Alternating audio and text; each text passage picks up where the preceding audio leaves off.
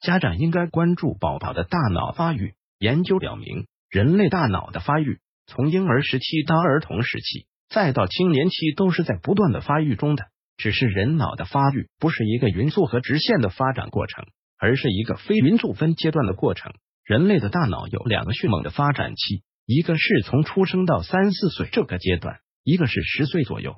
由于大脑结构的复杂和功能的成熟，四年级孩子的心理特点将会发生明显的变化。而孩子在十岁左右，虽然大脑的重量不再有明显的增加，但脑细胞内部的结构在进一步的复杂化。大脑的各项功能也是逐渐趋于成熟。脑不仅是人身体的指挥部，而且也是人智慧的所在。脑的发育是否正常，直接关系到小儿的智力。那脑是怎样发育的呢？小儿刚出生时，脑的重量仅有三百五十到四百克，大约是成人脑重的百分之二十五。此时虽说在外形上已具备了成人脑的形状，也具备了成人脑的基本结构。但在功能上还远远差于成人，所以小儿刚生下来时不会说话，不会自主活动，这些能力需要在日后脑发育的基础上才能逐渐具备。到了一岁时，脑的重量达到为出生时的两倍，达成人脑重的百分之五十；两岁时为成人脑重的百分之七十五。从脑重量增长的速度可以看出，显然在最初的一到两年内脑发育是最快的，所以也可以这么说。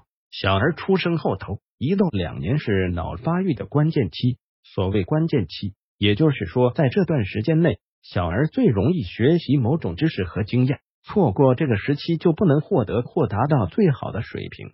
四年级孩子注意力的目的性增强，注意力保持的时间更持久，注意力的稳定性由十五到二十分钟提高到二十到三十分钟，可以胜任更加复杂的学习任务。脑的发育会受到许多因素的影响，如遗传、环境、教育、营养与疾病等。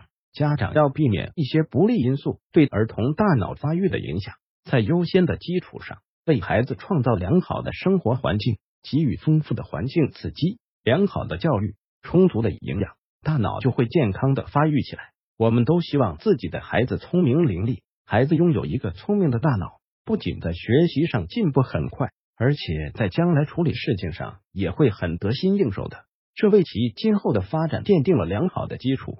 总结：聪明的孩子人见人爱，这也是每一个家长都盼望的事情。所以，作为家长的您，在孩子出生后就要时刻关注孩子大脑的发育，从孩子的饮食上以及对孩子智力的开发上，都要与其大脑的发展规律同步进行，这样孩子才能获得更多的知识。为其今后正式接受教育打下良好的基础。